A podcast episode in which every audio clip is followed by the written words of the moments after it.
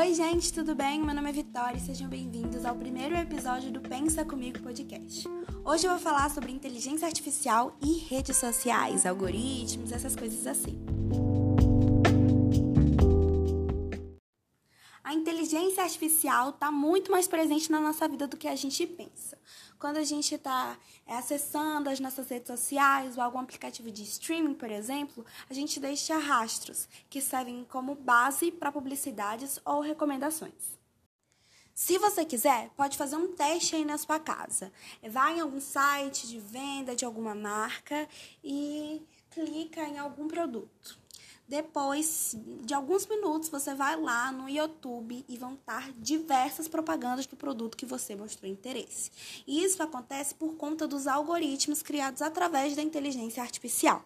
Os algoritmos, eles funcionam como receita, né? como um direcionamento. Então, quando você, por exemplo, está na Netflix assistindo alguma série ou algum filme de comédia, depois que você termina de assistir aquele filme, é a Netflix vai aparecendo recomendados para você é, novos filmes de comédia com ali o mesmo conteúdo é, ou um conteúdo muito parecido, né, um assunto muito parecido com o que você assistiu no filme, série ou documentário passado. É, a inteligência artificial, ela nasce pura, sabe? Ela nasce sem nenhuma informação, mas com o objetivo de se aproximar o máximo possível do comportamento humano. Então, essa tecnologia, ela acaba se corrompendo por causa disso. É, acaba adquirindo alguns comportamentos problemáticos e reproduzindo esses comportamentos. Um exemplo disso é um robô criado pela Microsoft há cinco anos atrás, chamado Tay, que no mesmo dia de seu lançamento nas redes sociais, começou a reproduzir racismo e apoiar causa de supremacistas brancos.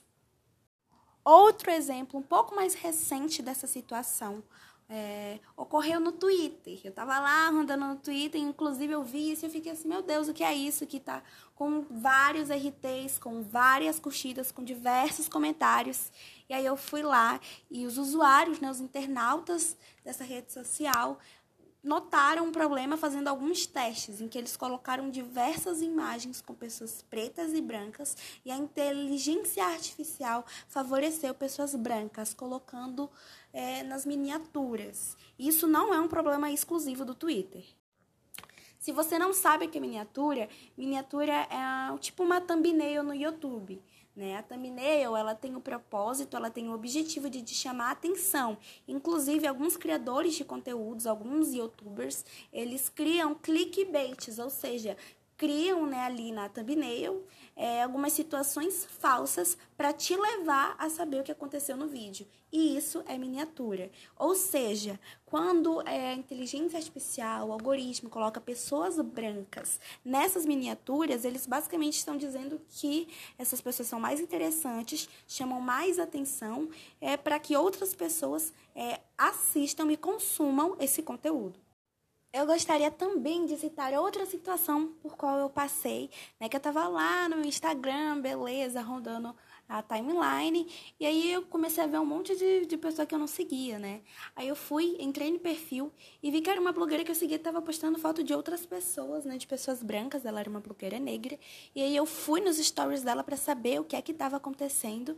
E ela falou que estava é, fazendo um teste também sobre essa questão dos algoritmos racistas, de como a inteligência artificial funciona. E é, maioria das publicações que elas tinham feito com pessoas brancas é, estavam ganhando, né? Estavam sendo entregues mais rápidos para os seguidores dela e o engajamento dela aumentou em mais de 60%. Então, é uma coisa assustadora, é uma coisa a se pensar e a melhorar. Durante essa pesquisa, eu conheci a cientista da computação ganense americana Joy Bullowini, e ela explicou né, um pouco mais sobre o surgimento desses algoritmos racistas e como eles são criados. A inteligência artificial ela aprende com bancos de dados. Quem programa o sistema define uma meta de sucesso que, nesse caso, é a definição de um rosto.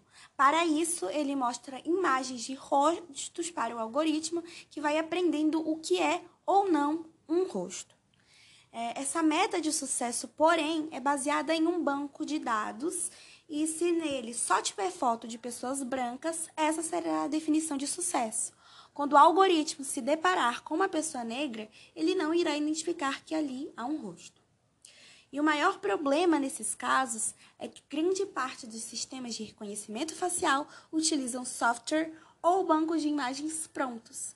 Estes geralmente são pouco diversos, criando algoritmos cada vez mais preconceituosos, diz a maravilhosa cientista é, Joey Boulomini.